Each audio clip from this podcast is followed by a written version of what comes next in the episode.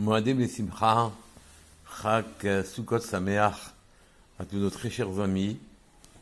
On n'est pas loin de Shana Rava, Simchat Torah, Shmini Atzeret, et on vit dans les Sukkot depuis quelques jours déjà. En fait, qu'est-ce que ceci signifie? Ceci signifie, oh, on vient de Rosh Hashanah, de Kippour, de très haute élévation, et voilà que maintenant on coupe des branches, on les met sur des piliers, on fixe des brides euh, en plastique, on fixe, des ficelles, et nos tâches deviennent très matérielles, très basiques, très frustres. Quelle est la signification de la souka Rabbi Akiva et Rabbi se disputent sur cette euh, la définition de la souka. Hein.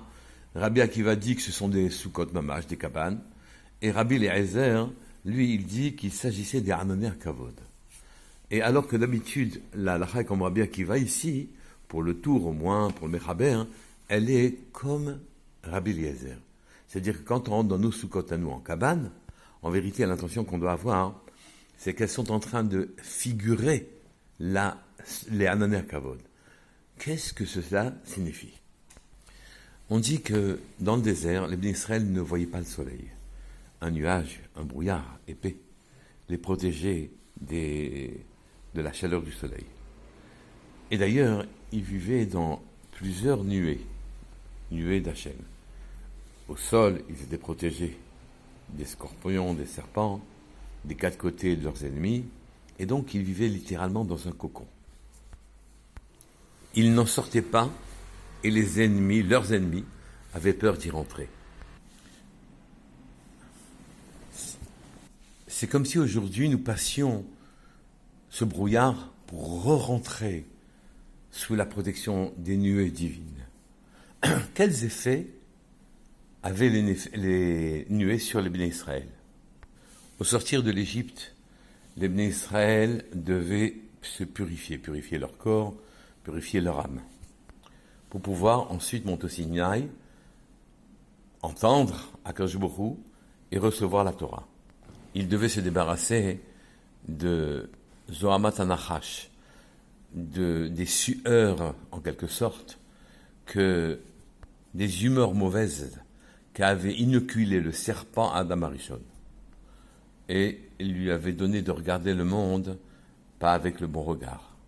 Nos habitudes de vie nous conduisent à la rationalité, mais au-delà de ça, nous sommes à l'écoute de notre corps, de tous ses appétits, et nous sommes très très loin de donner une place à notre dimension spirituelle, à notre nefesh, ruach ou neshama, et encore moins une place à Kajboru, qui lui a créé le monde et nous a créé à nous. Eh bien, ces, nuées nous lavaient littéralement, à telle enseigne que nos habits ne se salissaient pas, grandissaient avec nous, et que tout ce qui avait fait défaut Adam Arishon, après sa faute, finalement, nous avait ramené dans un niveau où on pouvait vivre au Gan Eden avec Akadosh Boko. On dit que les habits du Gan de Vilna étaient toujours propres. Celle qui lui avait les habits disait qu'il les donnait à laver, mais ils étaient propres. Pas de sueur, pas d'humeur. Eh bien, ce quand on rentre, Tahat on rentre sous les ailes de la Shrina, et la gamatria concernant le mot Souka, hein, qui est de 91, et l'addition des deux noms d'Hachem, Yudke Vavke, et, qui fait 26, et 65, Ado plus loin Nous revivons ces moments-là, en quelque sorte. Nous nous replaçons sous la guidance divine. Nous vivons dans son cocon, notre dimension spirituelle peut enfin s'épanouir. C'est l'enjeu de la fête de Sukkot, et c'est la raison pour laquelle nous rentrons dans notre soukha. Et tous les plaisirs qui normalement nous lient au sol, nous promener, manger, boire, dormir, et autres, en les plaçant sous la soukha, dans le cocon, nous les ramenons à Hachem, et ils n'ont plus l'effet pervers qu'ils ont d'habitude en ce qui nous concerne, de nous lier au rationnel et à notre dimension matérielle. C'est la raison pour laquelle nous rentrons dans la soukha, et que nous y vivons simplement. C'est que nous transportons tout ce qui fait notre vie commune, manger, boire, dormir, euh, et, toutes nos activités de manière générale, on les transporte dans la souka, et en les transportant dans la souka, hein, on leur enlève leur effet de pesanteur qui fait que nous n'arrivons pas à briser le rationnel. Là, dans la souka, hein, on est enveloppé des nuages, des nuées d'Hachem. Et là, Hachem nous protège. Et là, nous pouvons voir s'épanouir en nous une dimension nouvelle. On peut comprendre aussi pour quelle raison cette fête s'appelle Zman Simpratenu. Dans le monde commun, au bout du compte, la vraie Simpra n'existe pas. Car soit je ne réussis pas ce que j'entreprends, et à ce moment-là, je suis insatisfait et lésé, soit je réussis et ça ne me suffit pas. Et donc, pour atteindre la véritable Simpra, il faut que je me dépouille de mes envies personnelles, ou plus exactement, sans se dépouiller, que je les élève en les transportant dans la souka. C'est la raison aussi pour laquelle la fête de Sukkot nous permet de fêter ce qu'on appelle Simcha Shoeva. On va puiser de l'eau, mais à Shiloh pour l'amener au Beit. Cette eau que l'on puise, une onde pure, préfigure le roi Hagodesh que l'on peut avoir quand on quitte nos dispositions matérielles pour pouvoir en arriver à notre dimension spirituelle. La véritable Sibra est alors à notre portée. Mais comment parvenir à cette sérénité? La solution, justement, elle vient dans le fait que le Chumash parle, avant même qu'on ait la mitzvah d'installer des soukot au sortir de Rosh Hashanah de Kippour, elle nous amène une notion de soukha. Yaakov Avinu, quand il s'est débarrassé de Esav, son frère, qui euh, était dangereux pour lui, aussi bien sur le plan matériel que sur le plan spirituel, eh bien, il lui a fait des cadeaux, et une fois qu'il a fait des cadeaux, et qu'il y a eu un peu de paix entre eux, il s'est dirigé, dit le Chumash, Sukota, vers une ville qui s'appellerait Souka, Souka, ou Sukota.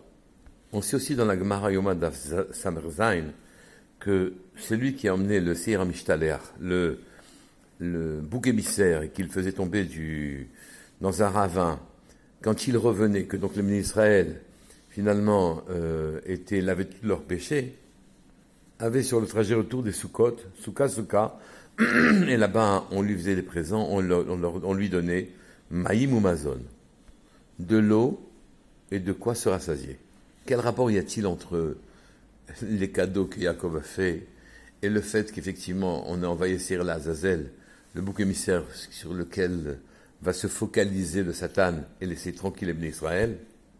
Quel rapport y a-t-il avec les Sukkot d'une manière générale? Eh bien, je voudrais vous citer l'esprit du Nalacha qui a été donné par le Tiferet Shlomo. On dit que Mishahaya Rosho Vero Basuka Veshulchan alors à ce moment-là, il n'est pas yotzé de la souka, la mitzvah. Celui qui aurait la majeure partie de son corps et sa tête dans une souka, mais sa table serait en dehors de la souka, ne serait pas quitte de la mitzvah de souka, ne serait pas quitté. En fait, nous ne pouvons pas nous débarrasser de notre euh, dimension matérielle d'une manière facile. D'ailleurs, nous n'avons pas à nous en débarrasser, nous, devons l'apprivoiser. La table, doit être dans la soukha aussi. Or, la table, ce sont des moments importants pour la plupart de l'humanité. Pour se débarrasser de son Yetzerara, de son attache profonde à la matérialité, et garder une ouverture, un, point d'ouverture vers sa propre spiritualité, un point d'échec à la rationalité en quelque sorte. On est obligé de faire des cadeaux à la matérialité. On transporte la table dans la soukha qui préfigure les nuées, les nuées dans lesquelles vivaient les bénis Israël. Yaakov Avinu, une fois qu'il a fait ses cadeaux à Esav pour le calmer, en quelque sorte, alors à ce moment-là, il a pu cheminer vers Sukkota.